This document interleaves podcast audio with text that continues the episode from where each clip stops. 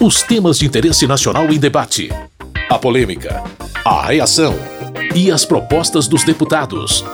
Fatos e opiniões.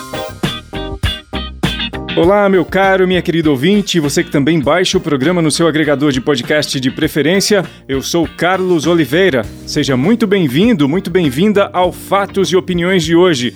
Se você gosta de debates políticos, principalmente sobre os assuntos mais complexos do país, acompanhe aqui um pouco do que aconteceu no plenário da Câmara nesses últimos dias a recriação do Ministério do Trabalho e o projeto que altera a margem de inclusão dos caminhoneiros nas regras de tributação para microempreendedores individuais foram os temas que centralizaram as atenções nessa semana.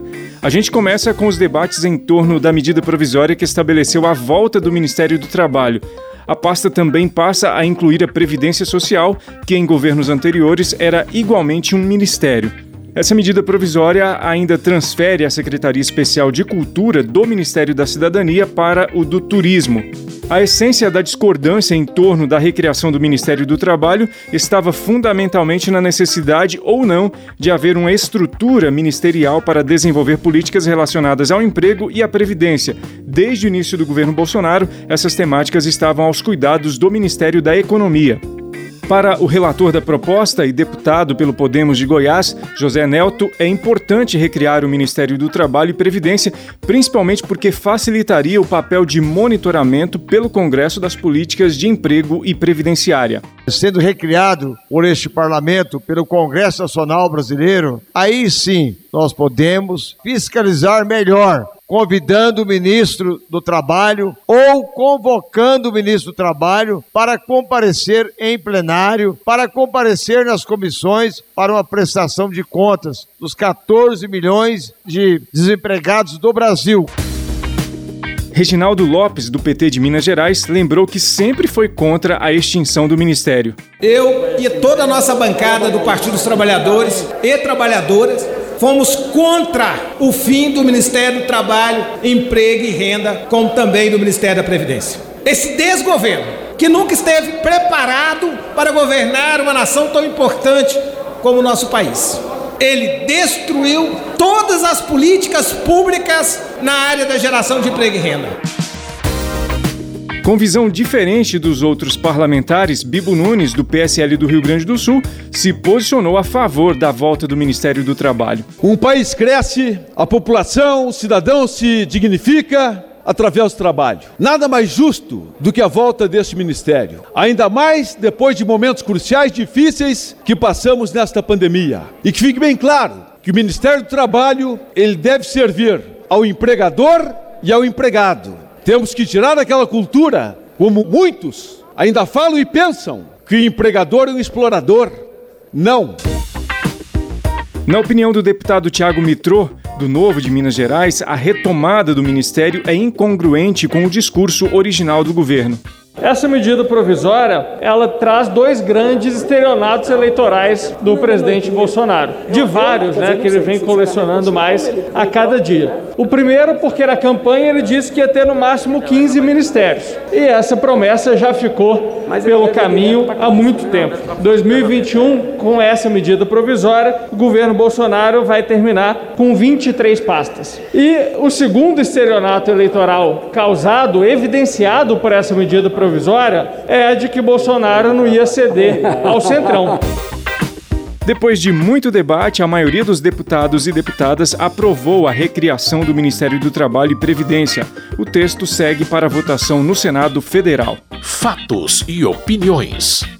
Um outro projeto muito discutido no plenário foi o que altera a margem de inclusão dos caminhoneiros nas regras de tributação para microempreendedores individuais. Conforme o texto, o limite de enquadramento dos caminhoneiros como MEI passa de R$ 81 mil por ano para 251.600 reais. Já a alíquota a pagar para a Previdência Social será de 12% sobre o salário mínimo. A proposta igualmente aumenta o número de integrantes do Comitê Gestor do Simples Nacional. Com isso, serão incluídos um representante do SEBRAE e outro das Confederações Nacionais de Representação do Segmento de Micro e Pequenas Empresas. A maior parte dos deputados e deputadas foi a favor do projeto, mas muitos interpretavam de maneira diferente as possíveis implicações dessa nova política. O deputado Coronel Tadeu, do PSL de São Paulo, lista vantagens que os caminhoneiros terão com a aprovação dessas novas regras. A principal delas, o tempo de aposentadoria. Peço a todos os colegas que possam votar a favor desse projeto, até porque o número de caminhoneiros que estão no abrigo da CLT é bem menor do que aqueles que trabalham de forma independente. Eles vão lá, compram o seu caminhão, se agregam em alguma transportadora, fazem o transporte, mas fica por isso mesmo. Essa legalidade não existe nesse momento. Então, portanto, a importância desse projeto é mais do que atender um pleito dos caminhoneiros, é sim trazê-los para que eles possam sair dessa informalidade. Alexis Fontaine, deputado pelo Novo de São Paulo, apoia a modificação na dinâmica da tributação simplificada, mas não o aspecto de incluir os caminhoneiros como microempreendedores individuais. Todas as outras categorias vão querer entrar junto a reboque e daqui a pouco fica incontrolável essa questão da desoneração desse custo que vai acontecer em relação às outras categorias. Nada contra os caminhoneiros, mas não podemos começar a abrir exceções dentro da exceção da exceção. O MEI já é uma exceção dentro do Simples, já é uma exceção dentro do sistema tributário e agora nós estamos criando uma exceção da exceção para os caminhoneiros. No próximo momento, ato contínuo, outras categorias querem entrar na mesma ampliação de base de faturamento e redução do INSS. Helder Salomão, do PT do Espírito Santo, apoiou o projeto, mas queria a inclusão de outras categorias. Por considerarmos importante que nós tenhamos uma visão mais ampla sobre o microempreendedor individual. Uma outra questão é que é preciso nós pensarmos no futuro muito próximo uma regulamentação mais adequada para o empreendedor individual. E, enfim, dizer que é fundamental a inclusão de um representante dos trabalhadores a ser indicado pelas centrais sindicais para compor o Conselho Gestor do Simples Nacional. Na opinião do deputado Darcy de Matos, do PSD de Santa Catarina, esse projeto prevê um horizonte muito promissor para os caminhoneiros. Dá condição legal do caminhoneiro ser patrão, de atuar como MEI, o que é fundamental, porque nós sabemos que ele pode ganhar um pouco mais. Nós todos temos a consciência da importância que tem os caminhoneiros para a economia do Brasil. Os caminhoneiros que transportam mais de 80% da nossa economia. Jandira Fegali, do PCdoB do Rio de Janeiro, lembra que essa alteração no Simples Nacional é apenas uma possibilidade nova de enquadramento do trabalho do caminhoneiro, não uma adesão obrigatória. Em primeiro lugar, o MEI não transforma ninguém em patrão. Vários trabalhadores e categorias de trabalhadores são MEI em várias áreas de trabalho. Em segundo lugar, possibilita que esse trabalhador possa ter uma vinculação a direitos previdenciários. Em terceiro lugar, obviamente, acesso ao financiamento. Nessa, nesse contexto, tudo é complexo. Nós estamos num contexto em que os direitos trabalhadores e direitos previdenciários estão muito difíceis nesse país. A relatora da proposta, Caroline de Tone, deputada do PSL de Santa Catarina, previu alguns resultados positivos que essa política deve gerar para os caminhoneiros. Tirar da informalidade mais de 600 mil transportadores autônomos que vão poder entrar na formalidade, ter seus benefícios previdenciários, ter assegurados vários direitos a partir da abertura de um CNPJ, ter dignidade. Eles que tanto trabalham, tanto se dedicam carregando as nossas riquezas, as riquezas do país, estão tendo a devida valorização, podendo se tornar assim microempreendedores individuais. Mesmo com discordâncias pontuais, a maior parte dos deputados e deputadas aprovou o projeto que altera a margem de inclusão dos caminhoneiros nas regras de tributação para microempreendedores individuais. Essa proposta começou pelo Senado e agora, como a Câmara fez modificações, o texto volta à apreciação dos senadores. Fatos e opiniões. É comum que os deputados e deputadas votem pedidos de urgência para que projetos sejam votados mais rapidamente no plenário. Quando o assunto é mais complexo, mesmo sendo apenas um pedido de urgência, há algum debate sobre os objetivos da proposta. Foi exatamente o que aconteceu no caso do requerimento de urgência para o projeto que inclui novas prioridades na aplicação de recursos do Fundo Nacional do Meio Ambiente. Entre as preferências previstas no texto está a aplicação de recursos em pesquisa e desenvolvimento de fontes de energia limpa e renovável e na expansão da geração de energia para matrizes fotovoltaica, eólica, biomassa e biogás.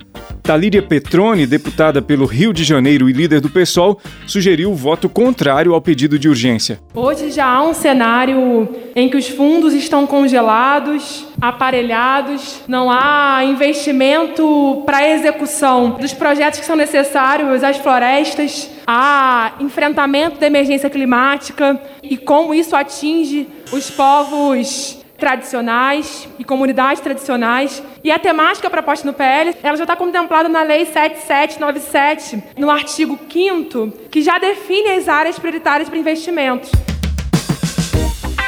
O líder do PV e deputado por São Paulo, Henrico Mizazzi, entende que de fato é urgente a inclusão de novas prioridades para investimentos dos recursos do Fundo Nacional do Meio Ambiente porque trata do Fundo Nacional do Meio Ambiente e busca priorizar investimentos no desenvolvimento e pesquisa de energias limpas e renováveis. E o Brasil tem vocação no mundo para liderar, só que precisa de dinheiro para pesquisa. É o que falta geralmente é uma decisão política e orçamentária de priorizar dinheiro para pesquisa e desenvolvimento tecnológico.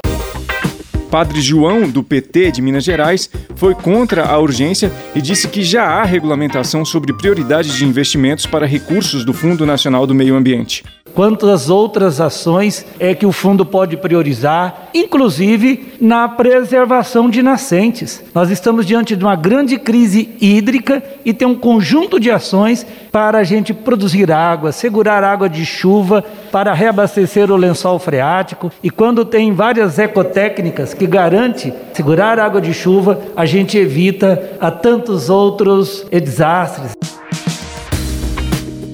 Alex Manente, líder do Cidadania e deputado por São Paulo, acha que o momento é ideal para aprovar a urgência de votação desse projeto. É um tema importante, de fato, nós precisamos buscar outras alternativas. Esse fundo dará condições de termos alternativas à produção limpa de energia e tantas outras necessidades para poder fazer um país mais sustentável. Por isso, é fundamental que nós debatamos esse projeto, especialmente nesse momento em que nós temos a COP que foi encerrada e que foi muito importante para avançar nesses temas. Depois das discussões, foi aprovado o requerimento de urgência para o projeto que inclui novas prioridades na aplicação de recursos do Fundo Nacional do Meio Ambiente. Agora, os líderes partidários e o presidente da Câmara irão marcar a data para que o projeto seja incluído na agenda de votações do plenário. Fatos e opiniões. Antes de acabar o programa, deixa eu dizer para você que também foram aprovados alguns projetos no plenário da Câmara nesta semana que não geraram tantos embates. Foram confirmados sete acordos internacionais firmados pelo governo brasileiro. Entre eles, eu destaco aqui o Acordo de Cooperação Aduaneira entre Brasil e México. Eu lembro que se você quiser ter acesso a mais detalhes de todos esses projetos debatidos e votados pelos deputados e deputadas, basta acessar o site www.câmara.leg.br. Com sonoplastia de Tony Ribeiro, esse foi o Fatos e Opiniões de hoje. Muito obrigado pela sua audiência, você que nos acompanha aqui pelo rádio ou que baixa o programa no seu agregador de podcast preferido. Na semana que vem tem mais. Até lá. Fatos e Opiniões. Os temas de interesse nacional em debate. A polêmica, a reação e as propostas dos deputados. Produção e apresentação: Carlos Oliveira.